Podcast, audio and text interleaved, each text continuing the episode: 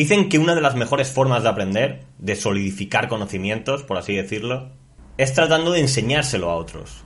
Lo cual, pues, nos serviría de excusa para grabar estos vídeos, ¿no? Que, que de otra manera, pues, no servirían prácticamente para nada. El de hoy es importante, al menos para mí, y quiero empezar con un cuento cortito para entrar en materia. Eras una vez un cien pies que bailaba estupendamente, con sus cien pies. Cuando bailaba, todos los animales del bosque se reunían para verlo. Y todos quedaban muy impresionados con el eh, exquisito baile. Pero había un animal al que no le molaba nada este rollo. Era un sapo. Este sapo envidioso pensaba, joder, este tío es demasiado popular, como que me toca los cojones, ¿no? Me está tocando los cojones. ¿Qué puedo hacer para que deje de bailar? O para que a la gente le deje de gustar. Claro, no podía decir que no le gustaba el baile, porque a todo el mundo le gustaba, entonces le marginarían a él. Tampoco podía atacar directamente al cien pies, en fin. No podía hacer algo muy directo porque todo el mundo estaba en su contra, ¿no? Tenía que hacer algo sutil, algo diabólico. Y entonces se puso a escribirle una carta al cien pies, diciéndole, oh inigualable cien pies, eh, soy un admirador eh, de tu maravillosa forma de bailar, me encantaría aprender tu método, eh, y le dice, ¿levantas primero tu pie izquierdo número 78 y luego el pie derecho número 47 o empiezas el baile más bien moviendo el número 23 y luego el número 18? Ese rollito, ¿no? Espero tu contestación con mucha ilusión. Atentamente, el sapo. Cuando el cien pies recibe la carta, claro, se pone inmediatamente a pensar eh, en qué cojones hacía cuando bailaba, ¿no? Eh, cuál era el pie que movía, en qué orden los movía y, cómo se lo explicaba el sapo. Pero claro, cien pies no se había parado nunca a pensar esto detenidamente y el cuento dice que se pasó el resto de su vida intentando analizar y explicar su baile y ya no volvió a bailar jamás, ¿no? Así fue como la imaginación o la creatividad quedó ahogada por la reflexión de la razón. Es un cuentecillo que yo leí por primera vez en el mundo de Sofía, pero bueno, tiene muchas versiones. Hay una con una araña, creo, en fin. viene a decir siempre lo mismo, ¿no? Y yo me sentí bastante identificado con el, con el cien pies. De hecho, el corto que hice como TFG para ingeniería multimedia, que ahora haría mucho mejor, por cierto, eh, para los que lo visteis, si os acordáis, porque lo enseñé aquí, iba un poco en esta línea, ¿no? Al final ambos hablan de cómo la razón, la mente o ese excesivo análisis puede interferir con tu parte más espontánea, más creativa. Con el sentimiento puro de estar aquí y ahora. En definitiva, de cómo nuestra mente puede jodernos y sabotearnos. El caso es que siempre me pareció tener un poco un problema en este aspecto. Mi mente analiza más de lo que me gustaría. Y no me refiero tanto en profundidad o calidad, sino en cantidad. Es decir, que lo hace todo el rato. Para cualquier cosa, tenga o no sentido, venga o no venga bien, quiera o no quiera. No sé si os ha pasado alguna vez que habéis pensado en cómo estabais haciendo algo y a partir de ese momento lo hacéis peor, o por lo menos sentís que lo hacéis peor, o que no lo disfrutáis igual. Puede ser bailando, como el cien pies, follando, jugando al ping-pong o, o a cualquier deporte, comiendo o caminando simplemente, ¿vale? En el momento en el que se activa esa conciencia, ese modo analítico es como si se perdiese otra cosa. Algo que seguro que os ha pasado alguna vez, porque he visto que le pasa a mucha gente, es que vuestra mano normalmente pone el pin del móvil automáticamente, ¿no? O el pin de la tarjeta, o, algo que tengáis muy mecanizado, la contraseña del ordenador, la contraseña de algo. Pero si os preguntan cuál es el pin del móvil, mucha gente o tarda bastante más, o duda, o directamente se le olvida en ese momento. Yo he visto gente que es incapaz de poner el pin de un móvil que lleva poniendo tres años.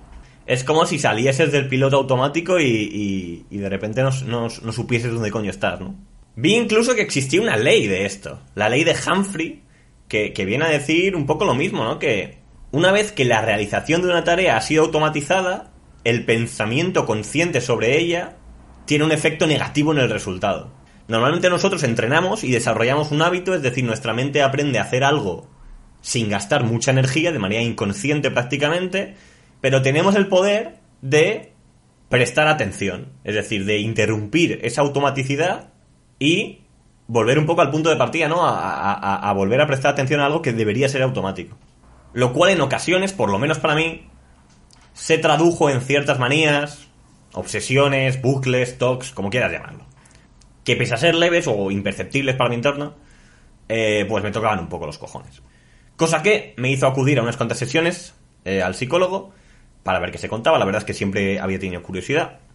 Y en definitiva eso es lo que hemos venido a compartir hoy. Un poco las ideas que han surgido, no solo a raíz del psicólogo, sino a partir de diferentes lecturas y escuchas que he hecho eh, durante estos últimos años relacionadas con todo el mundillo de la psicología, meditación, espiritualidad, eh, estoicismo, autoayuda, etc.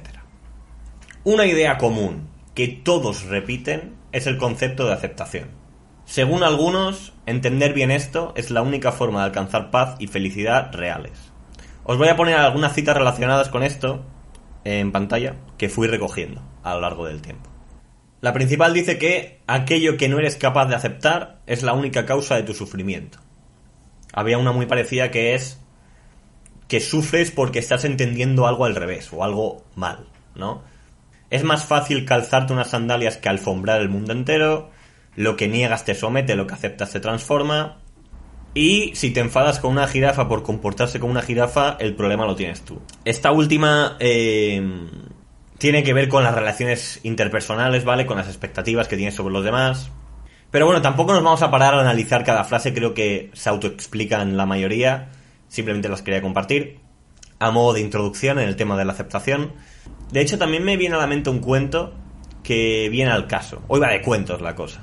Y el cuento dice que estaba un maestro de estos, la hostia de sabio, caminando con uno de sus alumnos, ¿no? Y el alumno le pregunta, maestro, después de todas las desgracias que hemos vivido, cuando quemaron nuestro templo, cuando nos han apedreado y abucheado, eh, ante el hambre, la sed, la enfermedad, usted siempre se ha mantenido sereno e imperturbable. ¿Cómo cojones lo hace? Es decir, ¿cuál es su secreto? Y el maestro, sin mediar palabra, al pasar cerca de una acequia en el camino, empuja al alumno que cae en un fango asqueroso y profundo, lleno de mierda, vamos. El alumno, claro, se queda en plan, what the fuck, maestro, ¿qué cojones haces? Esto es, un, es asqueroso, sáqueme de aquí. Y el maestro tranquilamente le dice, mira, este es el secreto. Cuando seas capaz de estar cómodo ahí, de ser feliz en el fango, entonces podrás ser feliz en cualquier lugar. Esa idea de estar cómodo en la incomodidad es un poco la esencia de la aceptación. Que no hay que confundir con resignación, ojito con esto, porque yo lo primero que pensé también fue eso, ¿no? Ok, entonces si me viene un pavo a apuñalar, pues tengo que aceptarlo y morirme, ¿no? No funciona así. A mí me costó un poco entenderlo bien, así que os voy a contar algunas cosas que me dijo el psicólogo. Ante una situación desagradable, de ansiedad, por ejemplo, pero vale para todo realmente. El comportamiento más común en los seres humanos es la huida, la evasión. Si tienes miedo a ir a centros comerciales, pues no vas. Si te provoca ansiedad las relaciones personales, pues no las tienes. Me contó incluso casos de pacientes suyos específicos, a una mujer mayor, por ejemplo, que tenía mucha ansiedad y tal, se lo explicó de la siguiente manera. Mire usted, lo que hace cuando la ansiedad llama a su puerta es irse corriendo al otro lado de la casa, llamar a los geos, ¿no? Eso es huir, y no va a solucionar nada. De hecho, casi seguro que lo empeora, ¿no? Por refuerzo negativo. Y la mujer decía, bueno, entonces, ¿qué cojones hago? Yo quiero que se vaya la ansiedad, no quiero sentirla. Y el psicólogo le dijo, pues igual ese es el problema, no querer sentirla, tenerle miedo a la ansiedad.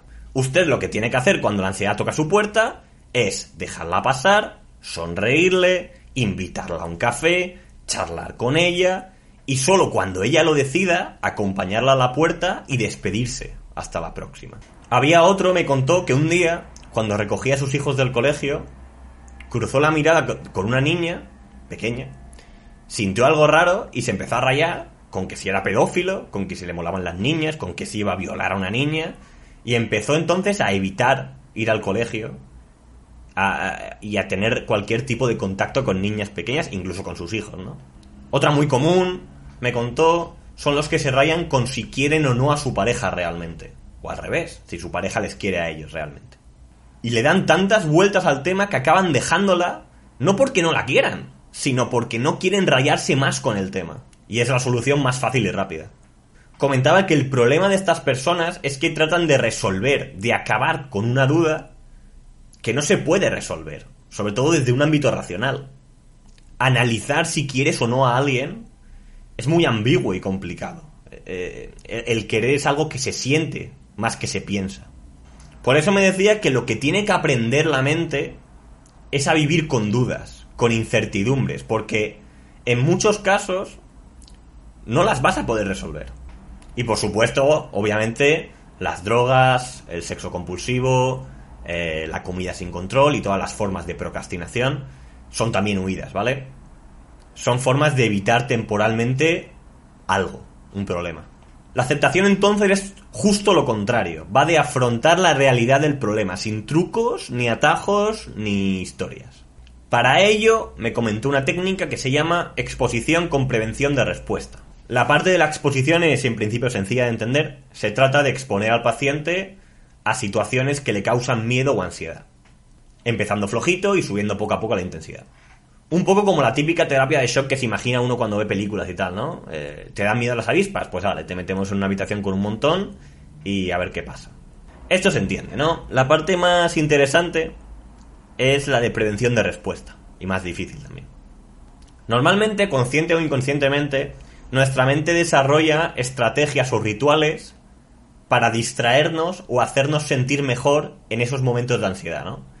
Pueden ser físicos, como morderse las uñas, rascarse compulsivamente, pegarle puñetazos a algo, apretar algo, eh, gritar, cantar, hablar solo, gesticular, eh, tratar de controlar la respiración, para los que son maniáticos de la limpieza, pues lavar compulsivamente, eh, huir físicamente de un lugar, en fin, cualquier gesto en el plano físico, cosas que hagas. Pero pueden ser también rituales mentales, no físicos, es decir, por ejemplo, repetir un mantra eh, mentalmente, tratar de pensar en otra cosa, de desviar la atención, de irse a otro lugar en la mente, eh, de relativizar lo que está pasando. Todo eso todo eso que te cuentas a ti mismo cuando pasa algo malo, también son trucos que te pueden hacer sentir mejor a corto plazo, pero son todo huidas también. Todo lo que haces para alejar, olvidar o eliminar la ansiedad sería una práctica incorrecta de esta técnica y del concepto de aceptación en sí mismo. Además de que refuerzan el problema a largo plazo, ya que el ritual pasará con el tiempo a fusionarse con el problema o con la manía, ¿no? ritualizarás la manía, por así decirlo. Le añadirás un paso más. Prevención de respuesta, por lo tanto, es eso. No usar ninguna estrategia ni ritual cuando te expones. Es decir, tendrás que sentir y estar totalmente presente en eso que te afecta, en el problema. Yo pensé, vale, ¿y de qué cojones sirve esto? ¿No? Parece masoquismo. Él me explicó que realizándolo correctamente, es cierto que a corto plazo, al centrarte en el problema o en la ansiedad sin huir pues evidentemente sentirás más ansiedad, pero que poco a poco la habituación hará que esa ansiedad disminuya. Obviamente no es de un día para otro y no es fácil tampoco, el cerebro está muy acostumbrado a hacer sus mierdas y puede costar mucho trabajo llevarlo hacia otro enfoque, pero insisten que el objetivo tiene que estar muy claro. Mientras tu objetivo siga siendo que se vaya la ansiedad, lo estarás haciendo mal. Tu enfoque mental debe ser sentir, abrazar y vivir con la ansiedad, no eliminarla. Mi psicólogo me repetía mil veces la puta frase de hazlo para sentir mejor, no para sentirte mejor. Mil putas veces, ¿eh? Sin exagerar. Me puso un ejemplo de una exposición mal hecha. Él tenía un paciente que lo pasaba muy mal yendo en bus, por lo que fuese, ¿no? Pero todos los días se forzaba a subirse en uno. Una vez dentro sufría como un cabrón y cuando salía respiraba aliviado. A simple vista parece que lo está logrando, ¿no? Supera su miedo de ir en bus y consigue ser funcional en sociedad. Pero esto no va de ser funcional, no va de conseguir subirse al bus. Va de no sufrir dentro del bus. Tú te podrías forzar todos los días de tu vida a hacer algo que no te gusta, ¿vale? Pasar por un pequeño calvario de 30 minutos o una hora y seguir con tu vida después. Lo hace un montón de gente. Hay gente que incluso su trabajo es ese calvario. Un calvario de 8 horas, ¿no? Pero eso es resignación, no es aceptación te resignas a sufrir. Y, por otra parte, si te subes al bus, pero estás con tus rituales y con la mente en otro sitio, más de lo mismo. Estás evitando la experiencia de ir en bus. Ir en bus es ir en bus. Y la exposición solo termina cuando no te importaría quedarte un rato más en el bus. Es decir, no te alivias cuando sales del bus. Solo sales si ya estás aliviado. Yo con mi actitud analítica toca pelotas, obviamente veía un montón de pegas y de fallos y de preguntas eh, con estas generalidades abstractas, ¿no? De las que hablábamos. De buses y sentir y, y historias. Y más cuando tratas de pasarlo a la práctica, ¿no? Porque cada persona es un mundo y en un ámbito tan ambiguo como el de los pensamientos, era difícil saber si lo estabas haciendo bien, mal o si tan siquiera estabas haciendo algo, ¿no? Yo quería una explicación y un método rollo 2 más 2 igual 4, pero en psicología no funciona así la cosa. Al fin y al cabo es que no es una ciencia exacta. Y eso es algo a lo que hay que acostumbrarse también, sobre todo si eres de los míos. No os voy a aburrir con las especificidades de mis manías, sobre todo por si hay algún otro rayado que escucha alguna y le afecta. Y bueno, porque realmente no son relevantes, ¿vale? Al final la ansiedad se manifiesta por donde puede, la raíz del problema eh, es siempre la misma, ¿no? Bueno, o eso creo, yo no tengo ni puta idea. Eh, esto me, gusta decirlo siempre en todos los vídeos porque hay gente que se piensa que esto es un canal de divulgación científica o política o económica. No tengo ni zorra, ¿vale? Os estoy simplemente contando algunas de mis ideas y conceptos que han surgido en estos meses. No hay aquí ninguna pretensión eh, de nada, como siempre, vamos. Entonces, dicho esto, más cosillas. Otra idea que se repite en prácticamente todo el contenido que he consumido es el dualismo mente-alma o mente-esencia o mente-espíritu o mente-atención o sentir, ¿vale? Creo que se entiende. Todos separan la mente de una segunda cosa abstracta que no se sabe muy bien qué cojones es. Y de hecho también me gustaría saber qué entiende exactamente cada uno por mente. En qué la diferencian del cerebro y para qué. Y dónde está la conciencia en todo este lío, además. Pero bueno, la verdad es que, por lo que he visto, nadie tiene respuestas contundentes a qué cojones pasa exactamente ahí arriba. Yo realmente, por mi forma de entender la, la realidad, pienso que todo es una única cosa. Es decir, que la separación es una ilusión o una forma de expresarse más bien. Cuando dicen, es que la mente nos engaña, nos juega malas pasadas. Bueno, ¿quién es el nos en esa frase? ¿A quién coño hace referencia? O sea, la mente en cualquier caso se engaña a sí misma, porque tú eres tu mente. Pero bueno, es una rayada sin salida y sin respuesta, así que vamos de momento a escuchar a los maestros. Según ellos, hay dos estados, o dos modos. Uno lo vamos a llamar el modo mente o modo analítico, y el otro es el modo atención plena o modo sentir. Nos vamos a hablar las almas, los espíritus y las bobadas. Vale. En la práctica, como hemos dicho al principio del vídeo, creo que todos entendéis o habéis experimentado la diferencia entre los dos. No es lo mismo bailar sintiendo el baile que pensando el baile.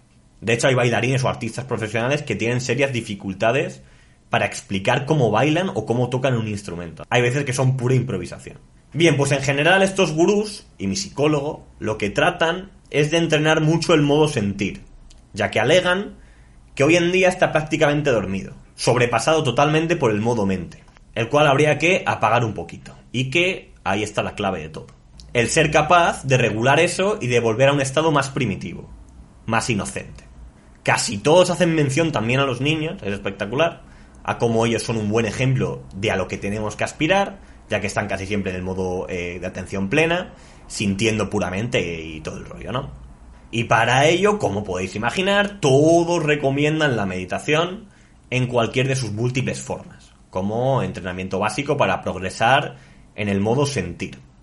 De hecho, la exposición con prevención de respuesta al final también es un tipo de meditación. Hasta aquí dices, bueno, pues no suena del todo mal, ¿no? Es cierto que parece que hay un problema mundial con la ansiedad, con la depresión, eh, vamos un poco locos, ok, meditación, sentir más, me parece guay, suena bien.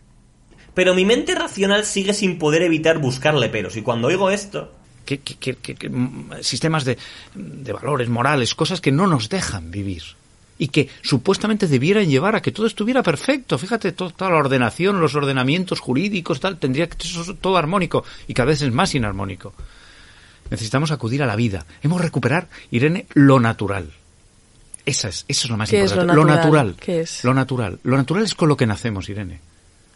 Lo natural es lo que es un niño. Lo natural es lo que es la naturaleza, los seres vivos. O sea, que, no hay filtro. No hay filtro. El niño vive desde dentro. Lo que hay dentro tiene valor. El niño reconoce el valor dentro de sí mismo. El niño reconoce la verdad dentro de sí mismo. El niño vive una plenitud que es gratuita y que no tiene condición. El niño vive en el ímpetu de la vida que empuja en él. Nosotros perdemos el contacto con lo que es natural. Y, y eso está. que es algo bastante común también en el mundillo, esa apelación a la naturaleza, a lo auténtico, a la esencia, a los niños otra vez, se activa un engranaje que chirría. A ver, la palabra naturaleza, a lo largo de mis vídeos me he dado cuenta que es muy complicada de usar, depende mucho del enfoque y es un arma de doble filo o de infinitos filo, porque puede significar muchas cosas, pero seguidme en este razonamiento. El ser humano hace parte de la naturaleza, o por lo menos de una definición de la naturaleza, ¿vale? A priori hemos aparecido como han aparecido el resto de especies en la Tierra. Por procesos naturales, no ha venido ningún extraterrestre a crearnos o a modificarnos, que se sepa. A no ser que creas en Dios o movidas similares, que entonces pues tiene respuesta a esta pregunta. Bien, quitando a Dios. Si nuestra evolución ha sido como la del resto de animales, hasta el día de hoy, ¿en qué momento se puede decir que hemos abandonado nuestra naturaleza? ¿En qué, ¿En qué generación ha sido? ¿En cuanto empezó la civilización? ¿Un poquito después? ¿Un poquito antes? ¿Por qué? ¿Es que era mejor antes, acaso, de ese momento, de ese punto de inflexión? ¿No tiene derecho una especie a progresar tanto, por lo que sea? ¿Por qué se asume que nuestra naturaleza actual está corrupta? ¿En qué se basa, tío? O sea, ¿por qué no se ve como una adaptación al medio más? A lo que voy es que al escuchar a estos gurús, me da a veces la sensación de que les gustaría eliminar el modo mente por completo. Y con ello, eh, la conciencia y el pensamiento, si pueden. De que preferirían ser como el resto de animales y perder eso que nos hace humanos, ¿no? Que nos hace especiales al final. Lo hacen en nombre de la naturaleza, pero es que naturalmente tenemos este cerebro. Tiene su parte de putada, pero también su bendición. Pero hay una corriente que va muy fuerte con esta mierda, tío. Con lo de volver al estado más primitivo, más esencial, la peña antitecnología y, y todo este rollo. Pero sinceramente, creo que. que se equivocan, o que por lo menos ven solo una parte de la realidad. Como dije un poco en el vídeo del camino hegemónico, estar dentro tiene más ventajas que estar fuera, tío. Y si lo piensas bien, verás cositas que a las que no estarías dispuesta a renunciar. Ser un niño está de puta madre, no te lo voy a negar, ¿vale? Pero ser un adulto también está de puta madre, no cambiaría ese desarrollo. Desarrollo natural, por cierto. Está claro que podemos aprovechar los beneficios de la meditación y mejorar nuestra atención y vivir en el momento, aun manteniendo ese modo analítico y ese progreso técnico. O esa es mi opinión, por lo menos, que deben convivir ambos modos y que, y que es mejor que lo hagan así, que no, que no hay uno mejor que el otro tampoco. Tenía que hacer este pequeño paréntesis porque lo oigo un montón y hablan con una seguridad y un aplomo de la naturaleza, de lo esencial y de cómo hay que vivir, que en ocasiones me parecen un poco arrogantes, lo tengo que decir. Y muchas veces creo que vemos todo lo malo que conlleva la civilización, pero muy pocas veces lo bueno. Originalmente me iba a rayar y a poner más pegas eh, con el concepto de- del yo, por ejemplo, y la división que hacen de la mente. Muchos hablan de observar, de contemplar tus pensamientos, pero ¿quién sería ese observador realmente, no? ¿De dónde sale si no es de la propia mente? Pero al final me di cuenta de que me estaba de que me estaba equivocando de enfoque y de hecho quizás lo haya hecho un poco en este vídeo. Estaba analizando mal la disciplina. Eh, eh, o sea, el dar soluciones o explicaciones exactas simplemente no entra en este campo. No tiene sentido analizar o pensar así porque no es el objetivo ni es en lo que se basa. Me viene de hecho una, una frase que leí en un libro de autoayuda que decía, ¿qué prefieres? ¿Ser feliz o tener razón? Que al final es una referencia más al dilema clásico de pastilla roja, pastilla azul, en el que eliges entre verdad o felicidad. Dilema que tengo menos claro a cada día que pasa y del que hemos hablado mil veces. Y es que aplicado a este mundillo de la espiritualidad y tal, lo que me pasa es que no puedo evitar llegar a la conclusión de que es un truco, un placebo, una, una especie de fe, ¿no? El tema es que cada vez me estoy dando cuenta que es una pérdida de tiempo y de energía plantear las cosas así, tío. Exista o no Dios, sea o no una farsa, la religión o cualquier otra cosa, lo importante es si funciona o no. No tiene más. Yo envidio a las personas con verdadera fe porque su cerebro parece estar mucho más en paz que el mío, tío. Valoramos mucho la verdad por algún puto motivo, pero le veo poco valor práctico. ¿Qué cojones importa lo que sea real o no, lo que sea verdad o no, si de todas formas no vamos a poder distinguirla en la mayoría de casos? Podría ser todo ya mentira en este instante. ¿Y qué cojones importaría, tío? ¿Qué cojones importaría estar en una simulación? Da igual. Freud decía que existen dos maneras de ser feliz en esta vida. Una es hacerse el idiota y la otra es serlo. Así que sea o no un truco, lo importante es que en cualquier caso es un muy buen truco, si quieres ser feliz por lo menos. Otra, otra, otra pregunta sería si realmente es mejor ser feliz o, o, estar en paz o, la verdad es más importante y es mejor una vida de infelicidad con tal de llegar a la verdad, ¿no? Por una especie de honor o orgullo samurái. Pero bueno, no es el enfoque, corrijamos. Desde el enfoque en este vídeo, hoy, en este momento por lo menos, os animo a que practiquéis meditación y disciplinas afines, que escuchéis e investiguéis sobre todo este mundillo. La verdad es que es difícil negar las, las cifras. Todo apunta a que es beneficioso sí o sí. Eh, o sea que no os vais a equivocar mucho. Es casi como recomendar comer eh, sano y hacer deporte, vamos. Y nada, espero que os haya sido de utilidad, las mierdecillas que os he contado. Tenía más cosas apuntadas, pero me ha quedado ya bastante cerradito el vídeo, ha quedado bonito. Así que lo dejaremos para un futuro, si eso. De todas maneras, es probable que todo esto ya se os dé mejor a vosotros que a mí, eh, que soy un puto manta.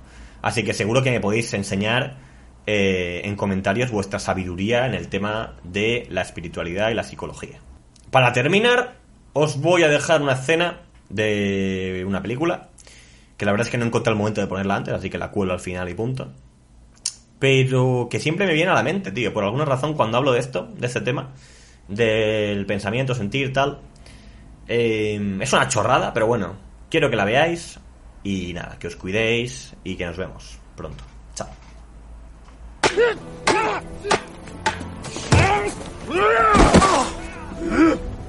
Arune-san, por favor, perdón. Demasiado pensar. ¿Demasiado pensar? Ay, pensar espada. Pensar gente mira. Pensar enemigo. Demasiado pensar. No pensar. No pensar.